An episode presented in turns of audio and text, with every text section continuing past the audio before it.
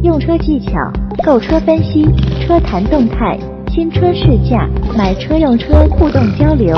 今日说车，今日说车，今日说车，今日说车，今日说车，听老王把汽车圈说给你听。欢迎收听今日说车，我是老王。受雾霾的影响呀，北京又开始单双号限行了。说好的方面呢，这次政府没有让广大市民来个措手不及，因为他在当时限行是周五的晚上八点，一直到下一个周的周三这段时间进行限行。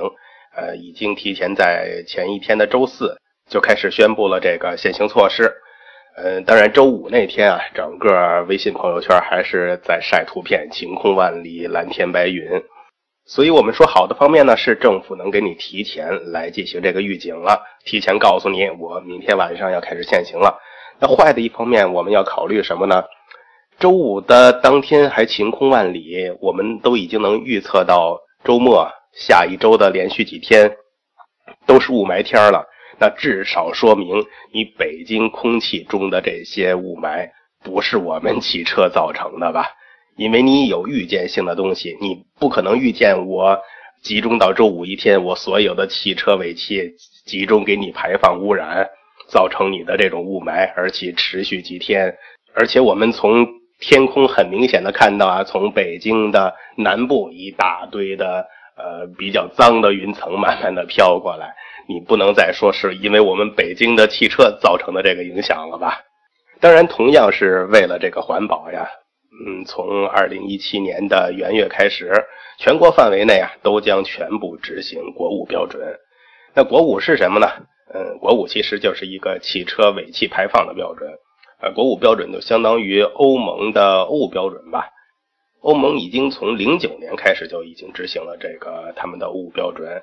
呃，对它的这个氮氧化合物、碳氢化合物、一氧化碳，还有这个悬浮颗粒等这个机动车排放的物质啊，做了一个非常严格的嗯限制吧。从国一到国四开始，其实每提高一次标准，这个单车污染排放就可以减少百分之三十到百分之五十。相比国四的这个排放标准啊，国五更加严格了，排放的污染物肯定也更少了，也就更加环保了。对车本身来说呢，主要是排放控制系统更加复杂了，成本当然也增加了。对车主来说，你可能是没有什么太明显的区别，但也不能排除个别车型啊，动力上可能会有变弱的这种情况。其实全国范围内的国四标准是一零年开始实行的，然后一一年全面实施。当然，对于国五标准来说，北京应该是在二零一三年就已经提前实施了。呃，广东也是在一三年吧。呃，上海我记得是在一四年。所以这些一线城市早就已经是国五了。所以你的车目前来说不用考虑，跟你有关的可能就是你呃元月之后可能就能提前加到国六的油了。如果你想自己查一下的话，也有方法。其实就是你买车的时候，这个车玻璃上都会贴着一个大黄标，就是那个汽车燃油消耗标识，上面有你综合油耗的这个大黄标，或者是在你的行驶证上，上面都写着这个车辆型号。你用这个车辆型号，或者是你知道自己的发动机的型号的话，上这个机动车环保网，在上面就可以查到你这个车型到底是什么标准的排放。但现在无论是车企呀，还是经销商，其实他们手上肯定还有大量的国四的库存车，所以许多的 4S 店啊也好，或者是二级代理也好，二级经销商，他们在卖车的时候，一定是优先去把他这个国四的车清空，赶紧卖掉。所以很多人在买车的时候，他并不会主动的去提醒你。哎，你要不要注意国四的车？呃，元月以后就无法上牌了这个问题。同时，很多消费者也可能想不到这一点，也不会主动去问，所以的话才会出现一些问题。尤其是要提醒各位近期准备买车的朋友啊，一定先把这个国四还是国五这问题问清楚了。不然，如果你是在一七年开始才能上牌的话，那你就上不了牌照了。国四的车是上不了牌照了。那有人可能会问了，那一七年我不是国五的车，我是不是就上不了路了呢？这不行了吧？这个当然不会。其实这个实施准则应该是告诉我们呀，如果是新车，那必须符合国五的标准才能给你上牌。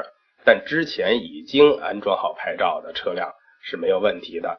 不过对于二手车呀，如果你要转异地销售的时候，或者是你异地买的这个二手车的时候，你就要考虑这个排放标准的问题。因为我们要求异地转手时必须达到转入地的排放标准，也就是说，未来全国都实行国五标准了。你在外地买一个二手车过来，二手车是国四的、国三的，这是不行的，是上不了牌照的。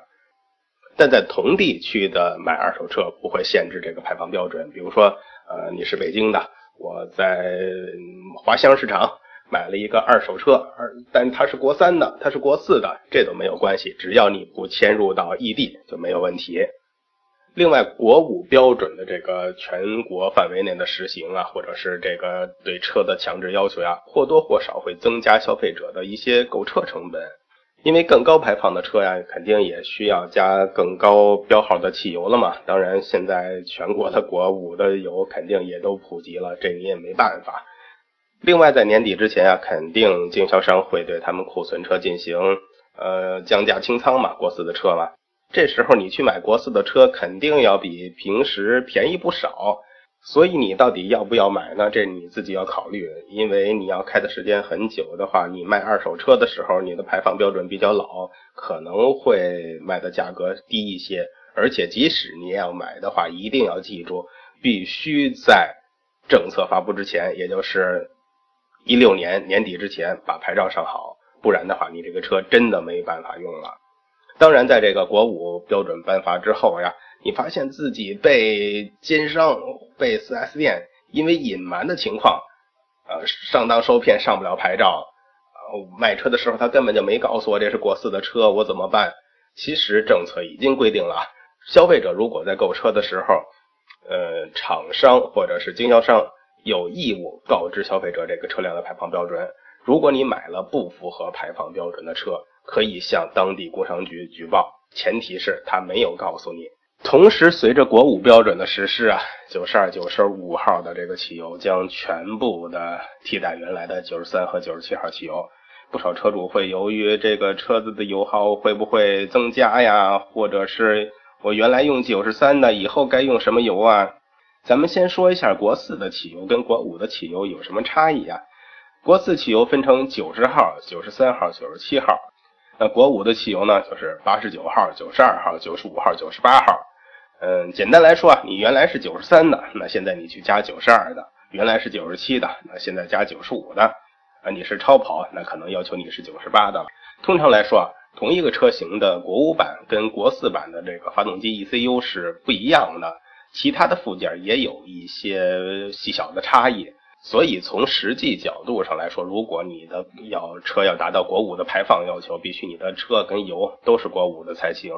你用国四的车加上国五的油，或者国五的车加国四的油，这样其实都是达不到真正的排放要求的。而汽车的这个变成国五加国五的油，油耗到底会不会增加呢？其实油耗的影响并不是很大，但是从实际测试的角度上说，可能会有略微的增加。另外还有一个在年底前要注意的问题啊，就是小排量购置税。呃，一七年将按照这个百分之七点五来征收，这就意味着小排量车的购置税增加了。所以本来就打算在年前购车的朋友，我就觉着你赶紧去买吧，最好是买有现车的这种车型。再不买，可能明年你就需要掏更多的钱，也就意味着你买车更贵了。目前购置税减半的政策应该是一五年的十一开始执行的。呃，按当时的这个预定计划呀，应该就是到今年的年底，十二月三十一号就到期了嘛。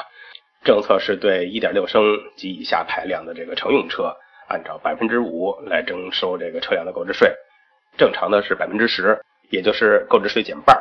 那到了一七年就是百分之七点五了。所以应该说，虽然明年还是购置税优惠的政策，但对于近期想买车的朋友，这应该不算是一个好消息。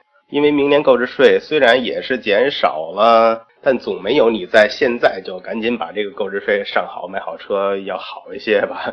这就也就意味着你会多掏百分之二点五的购置税嘛？你想，如果以十万块钱的裸车价去计算，那我们算正常的百分之十的购置税的时候，应该是八千五左右。呃，现在这个优惠政策减半的时候，哎，那应该是在四千二左右。如果是明年七点五征收的话，那就是六千四左右。也就是说啊，如果你明年购买一台一点六升排量以下的车型，你可能就会比今年要多掏两千多块钱。这两千多块钱虽然说不多啊，但是谁的钱也不是大风刮来的。更何况这个十万块钱的这种车型。本来优惠也相对于少一些，而且两千块钱的话，比较一下也也就不少了。再说两千块钱，如果你去拿它加油，够你用一段时间了吧？所以这段时间想买小排量车型的朋友，赶紧下手。但同时注意一下，因为临近年底了，本来也是一个购车旺季，很多品牌、很多车型可能没有现车。这种情况下的话，你去买拿不到现车，明年才能拿到现车，那是没用的。所以一定要提前想好看好。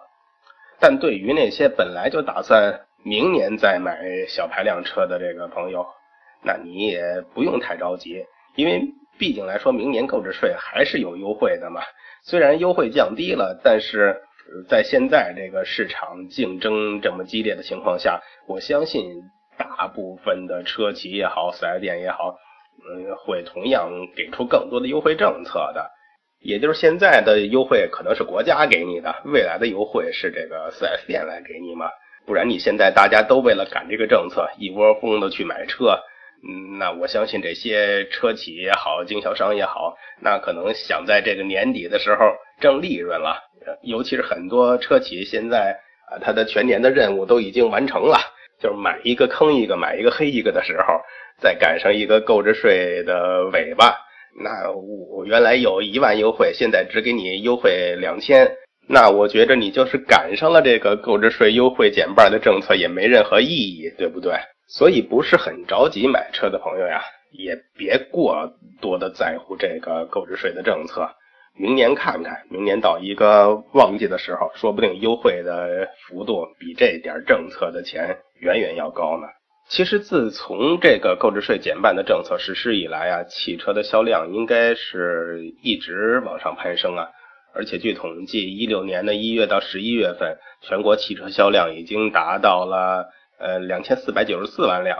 只是随着这个购置税政策优惠截止日期的临近呀，很多汽车厂商都陷入了一种焦虑、忧虑当中啊，担心现在的车市是不是透支未来的这个汽车销量啊？担心如果这个优惠政策取消啊，明年的这个销量会不会大幅度降低？你看今年的车市越是火爆呀，可能对明年车市担忧它就越多。但在这种情况下，现在颁布了一七年按照七点五的这个优惠力度去征收购置税，其实也是给厂商增加了一些信心。因为这个优惠的力度降低的幅度不是太大的话，呃，厂商或者四 S 店都可以通过其他的这个措施来进一步的吸引消费者。比如今年我们就看到很多车企在推出新车的时候，哎，针对因为没有。这个车型没有小排量的车型，我全是最低一点八起的。那我推出一个购置税优惠的政策，只要在今年年底前买我的车，我同样给你进行这购置税优惠的厂家的补贴。这都是一些促销的手段。那同样到明年呢？那我以前是呃给你补贴五千块钱，到明年因为购置税也减半了嘛，我给你补贴两千五。车企的这些相应的做法一定会跟进来的。我记得上一次咱们这种购置税优惠的政策还是零九年的时候，零九年截止完到一零年也是做了这么一个跨阶段的调整，也改到七点五。当时这些厂商也好，四 S 店这种过渡还都是很平稳的，不会出现断流的情况。也就是说，刚过完十二月、一月、二月，马上全都没人买车了。没有这种情况，所以总体来看啊，即使明年的这个购置税政策有收窄，但对于大部分人其实还应该是算个好消息。你消费者不必要再那么着急的、盲目的去在年前提前选车购车，可能买到自己并不是真喜欢的那款车，甚至说不定你喜欢的某款车型，呃，直到明年初就马上要改款了，要换代了，也不会因为现在这个问题，我去买一款老的型号、老的配置。不是明买了可能没几个月，我发现新款上市了，哎呀，我后悔的不行，不会有这种情况了，对不对？还有一件事啊，就是前几天在微信朋友圈里边的一个视频，这个视频啊，在有车一族里边掀起了一个惊涛骇浪。视频的内容是什么呢？竟然用移动的 POS 机，不经过你的任何认证许可，就能把你 ETC 里边的钱刷走。通过这个视频啊，我们确实能一清二楚的看到拍摄者哎输入一百元的刷卡金额，拿这个移动 POS 机在这个车的前风挡玻璃前边 ETC 这个位置刷了一下，一百块钱就支付成功了。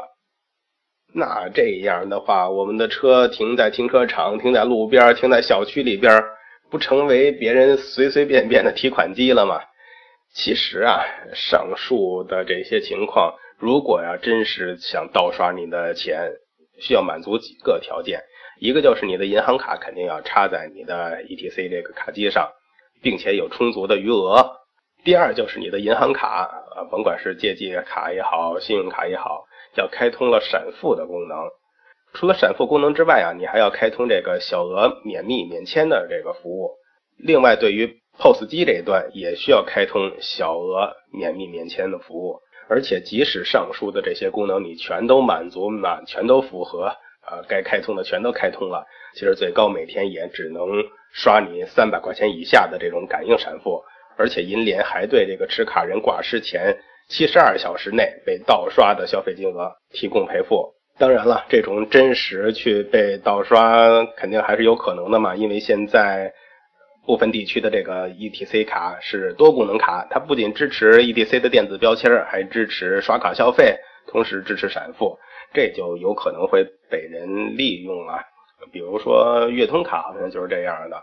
当然，你的卡都是闪付卡，别人真会这样去盗刷你吗？咱们说这个移动 POS 机，它其实都是经过相关认证的，经过备案的。如果他盗刷你的东西，你去报警，银行能直接找到这个 POS 机当时登记的所有人，这个相当于跑得了和尚跑不了庙啊！就算你把我的钱刷走了，但银行很直接了断的就能找到你，而且三百块钱以内，你你至于吗？所以大家也没有必要那么担心。另外还有一点啊，至少北京现在我还没有见过支持闪付的这种。呃，ETC 的这种相关的卡，也就是你看一下你这卡的正面有没有那个 Quick Pass 的这个闪付的标识，如果没有的话，不用担心。欢迎添加老王微信交流，微信号码三四八零八九二二三四八零八九二二，一起互动，一起说车。